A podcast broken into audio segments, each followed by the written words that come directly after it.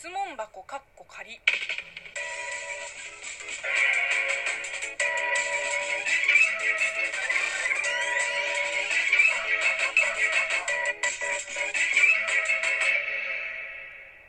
こんにちは。職業中国人のムイムイです。ムイムイの質問箱カッコ仮。この番組は中国生まれ中国育ちの私、ムイムイがあなたの質問に答えていく Q&A ラジオでございます。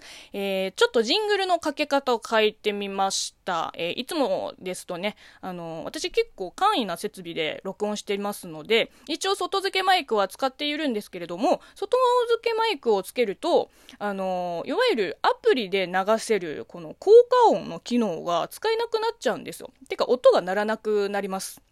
なので、えー、いつもですと、えー、まず、ジングルの部分を、えー、アプリの効果音機能を使って撮って、で、一回収録を止めて、外付けマイクをつけて、また本編を収録するっていう形をとってきたんですけれども、ちょっとここ最近、調子が悪くて、あのー、外付けマイクを挿した途端、収録が勝手に終了しちゃうんですよ。だからもうだいぶ序盤でなんか、うん、ドタバタしちゃって、あの、昨日から、実は昨日から、えー、パソコンの方ですでに上げているトークの冒頭のジングルの部分だけ流して、えー、で、そのまま本編を、えー、収録する形にしました。はい。以上、業務連絡でした。もう全然業務連絡でも何でもないわ。え、今日のお便りは、まあ、かなり真面目なテーマになります。えー、ラジオネーム、クラークさん。質問ではないのですが、10年ほど前に蘇州へ3年ほど赴任していました。正直なところ、多くの中国へ行ったことのない日本人と同様なのかと思いますが、世界で2番目に行きたくないとさえ思っていました。しかし、実際に赴任して180度感情が変わりました。中国の情報に関するコメント欄で中国のことを知らないのにというコメントをほぼ必ず見かけます。その度に悶々としています。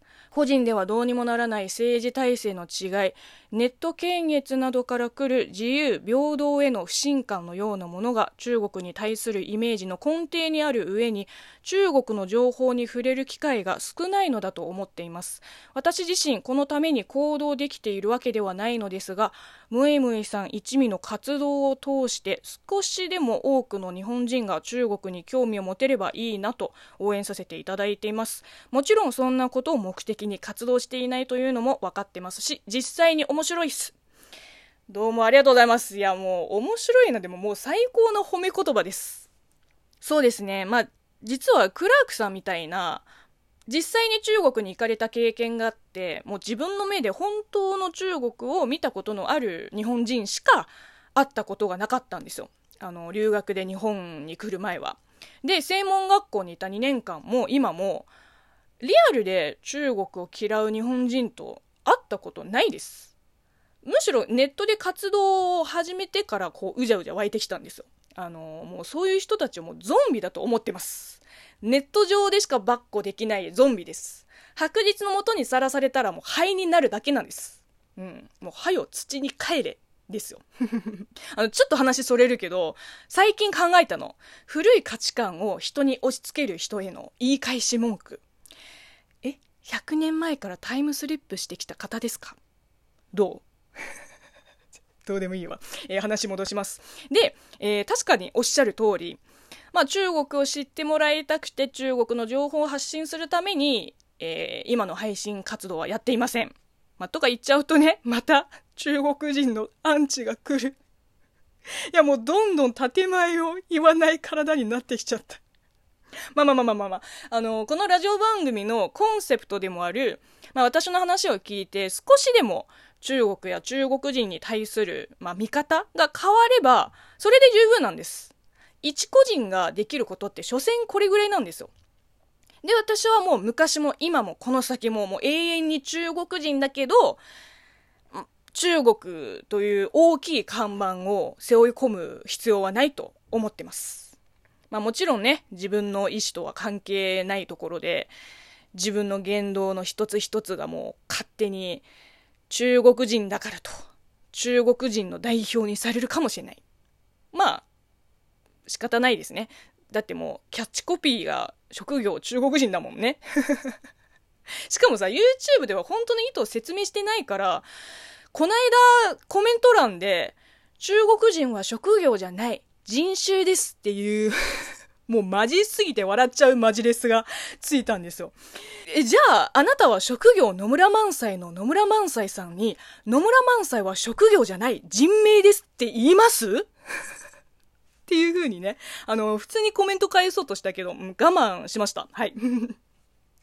知っとるわい国人は職業じゃないってもう人種でもないからね。人種とは主に肌の色の違いによって分けられた3つの種類のことです。私たちは同じホモンサピエンスのモンゴロイドです。で、中国人は概念です。とか言っちゃうとね、また変な人に目つけられそうなんで、えー、この辺でやめときます。えー、そうですね。まあ、ずっと前から思ったことなんですけど、こういう偏見とか先入観をなくすには、結局、誰かの意見や言葉に左右されるような人間じゃダメなんですよね。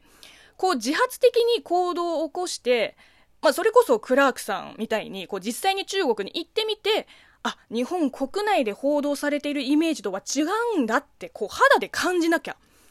自分の目で確かめもしないで、何けしゃあしゃと批判してんのとすら思います。いや、まずその土地に10年以上住んでから言え。まあ、わかりやすく例えると、あの、私が中学生の時に、まあ、自分の学校に、ま、いろいろと文句があって、ここが問題とか、こういうやり方は間違ってるとか、まあ、生意気なことを考えてたわけ。でも、他校の生徒に自分の学校の悪口言われると、そりゃね、腹立ちますよね。だって、こっちは通ってるからこそ、嫌でもこう悪いところも見えてしまうから、他校の人間がさ、何も知らないくせに悪口言うんじゃねえよって思いません？まあ思わない人もいるかもしれないけど。まあ、そうですね。うーん。まあちょっと一旦落ち着きます。あえー、で、えー、私自身はこのために行動できているわけではないとおっしゃってますけれども、いや、そんなことはないです。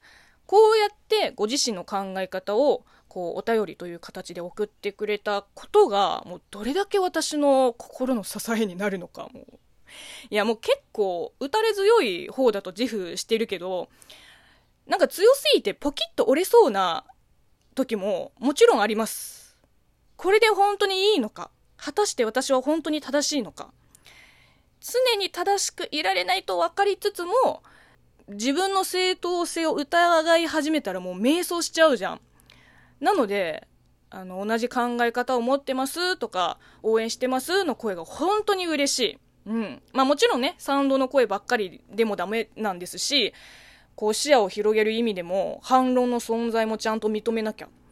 自分と違う意見にも、なんていうの、先入観を持たずに、こう聞き入れるべきだと思ってます。まあ感情論の意見はまあ普通にスルーします。えー、というわけで、今日は割と本音をぶちまけましたけれども、大丈夫かな？っといて不安になってきたわ。えー、っと、まあ、いや、えー、引き続きリスナーさんからお便りやご質問、ご感想、お悩み相談など募集しております。そしてその他、YouTube や TikTok もやっております。よかったらチャンネル登録をお願いいたします。ではまたお会いしましょう。バイバイ。まあ、実際批判を恐れて自分の意見を言えなくなった方が問題ですもんね。はい。